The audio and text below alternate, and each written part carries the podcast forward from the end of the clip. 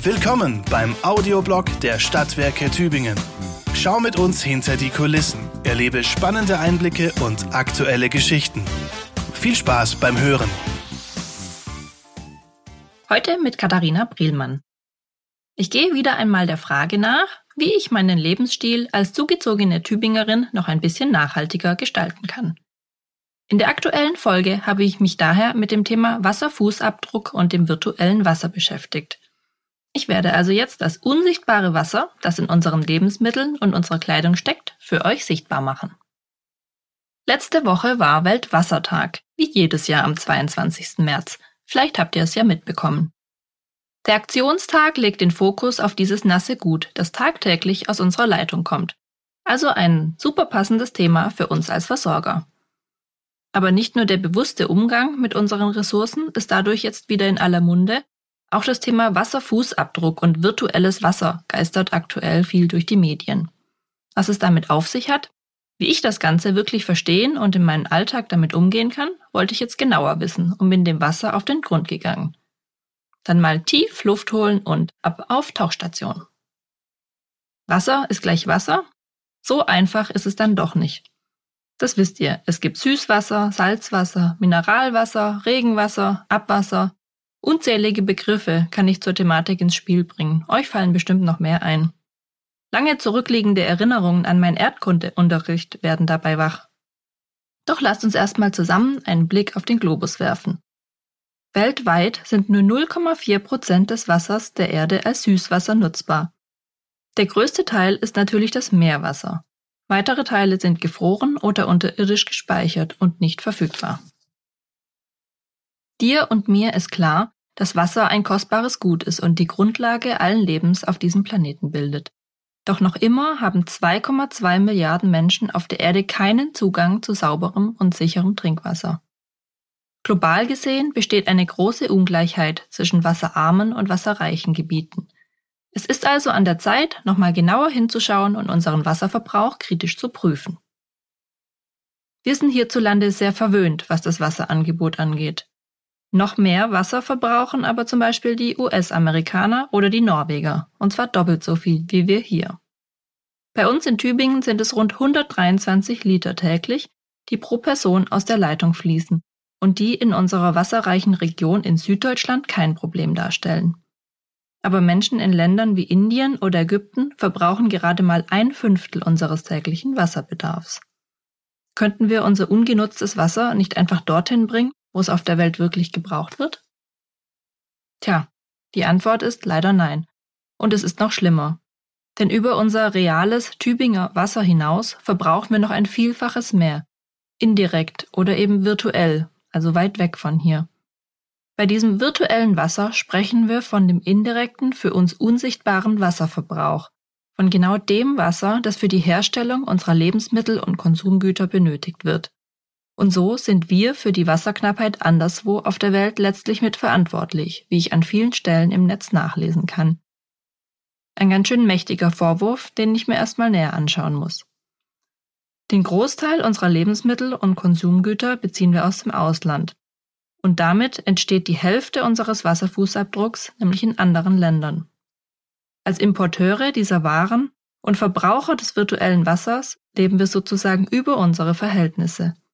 Und wenn man diesen virtuellen Wasserfußabdruck berechnet, sind wir dabei trauriger Spitzenreiter. Denn rund 5300 Liter täglich verbraucht jeder Deutsche auf diese Art und Weise. Das sind, ich habe es mal kurz nachgerechnet, sagenhafte 35 volle Badewannen. Es ist mir schleierhaft, wie diese Rechnung so zustande kommt.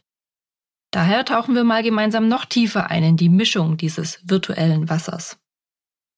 Virtuelles Wasser zeigt, wie viel für die Herstellung eines Produktes benötigt wird. Es handelt sich dabei um eine ganzheitliche Betrachtung, von der ich bisher nichts wusste und die sich so zusammensetzt.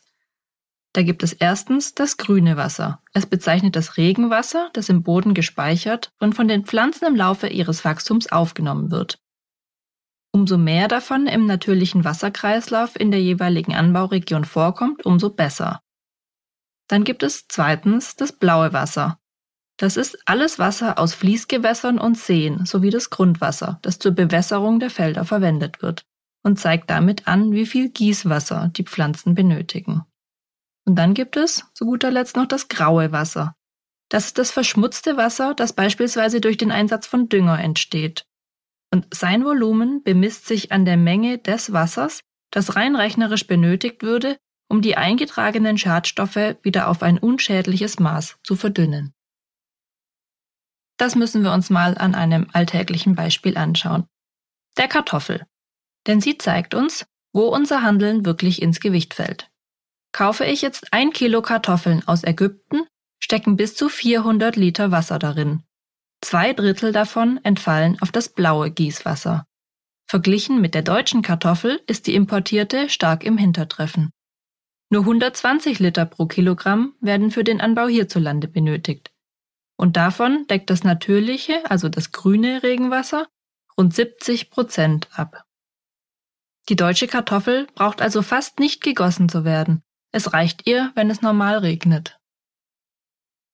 Die ägyptische Kartoffel hingegen, die wird von der Natur aus in trockenen und heißen Regionen angebaut und muss viel zusätzlich gegossen werden. Das heißt, wertvolles und rares Wasser wird für ihren Anbau gebraucht und steht dann den Menschen vor Ort nicht mehr anderweitig zur Verfügung. Und damit bin ich bei der für mich wichtigsten Lektion angelangt, die ich jetzt verstanden habe. Wenn ich weiterhin verstärkt regional und vor allem saisonal einkaufe, kann ich etwas bewirken. Im Supermarkt habe ich die Möglichkeit, das ganze Jahr über Erdbeeren, Weintrauben, Spargel, Bohnen oder auch Tomaten zu kaufen.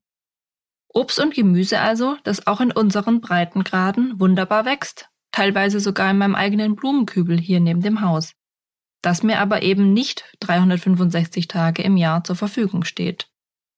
jedes Mal, wenn ich jetzt Weintrauben aus Indien, Erdbeeren aus Peru oder Himbeeren aus Spanien in der Hand habe, fällt mir wieder ein, wie unsinnig das eigentlich ist, welche Wasserverschwendung dahinter steckt und leg's schnell zurück. Geduld, Kati, sage ich mir dann immer. Noch ein paar Wochen und dann kannst du dir ab Mai die Erdbeeren und den Spargel aus der Rheinebene holen und im Herbst wieder die Äpfel vom Bodensee oder von den Schwiegereltern. So sieht es aus, mein persönliches wöchentliches Einkaufsmantra im grauen, kalten März.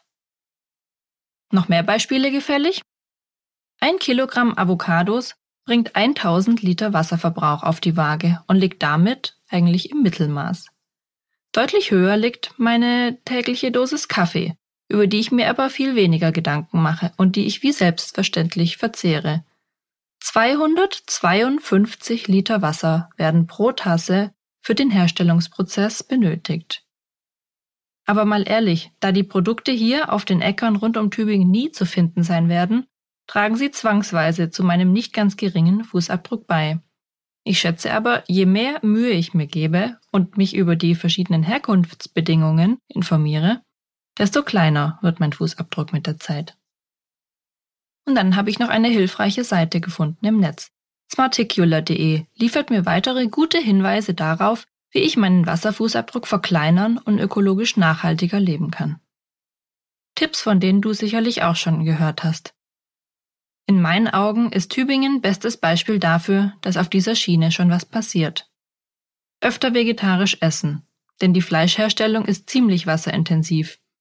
Klappt in Tübingen selbst bei Fastfood ziemlich gut. Bioprodukte kaufen wird weiterempfohlen. Ja, die gibt's hier, sowohl beim Discounter als auch auf dem Wochenmarkt. Lebensmittel nicht wegwerfen. Ja, gerettetes Obst, Gemüse und Brot finden sich hier in zahlreichen Foodsharing-Verteilern, unter anderem auch im Rathaus für jedermann. Der nächste Tipp, Müll vermeiden. Ja, mit zwei Unverpacktläden in der Stadt wird es hier auch zunehmend einfacher. Und Secondhand-Kleidung kaufen wird empfohlen. Wenn man mal anschaut, dass über 7000 Liter Wasser in jeder Jeanshose stecken, ist das sehr einleuchtend. Auch ein länger genutztes Smartphone hilft dabei, die Ressource Wasser weltweit zu schonen denn über 5000 Liter stecken in jedem Gerät. Am Ende muss ich zugeben, dass mir bei diesem Tauchgang in die Welt des Wassers fast die Luft wegblieb. Ich habe gelernt, dass die Herkunft unserer Produkte und damit der Ort, an dem das virtuelle Wasser verbraucht wird, entscheidend ist und gar nicht die schiere Menge selbst. Ich kann durch meinen Konsum meinen Wasserfußabdruck reduzieren. Ein bisschen wie beim Schmetterlingseffekt. Ein kleiner Flügelschlag hier erzeugt anderswo auf der Welt vielleicht einen Tornado. Und mein angepasstes Konsumverhalten, wenn sich viele andere anschließen, vielleicht am Ende weniger Wasserverschwendung und mehr sauberes Trinkwasser in wasserarmen Ländern der Welt. Sag mal, wie geht es dir denn damit? Fällt es dir auch so schwer, auf die Saisonalität von Obst und Gemüse zu achten und aktiv Augenmerk auf die Herkunft zu legen? Schreib uns gerne eine Nachricht und lass uns wissen, ob und wie du mit dem Thema Wasser umgehst. Wir freuen uns. Das war der Audioblog der Stadtwerke Tübingen. Vielen Dank fürs Zuhören.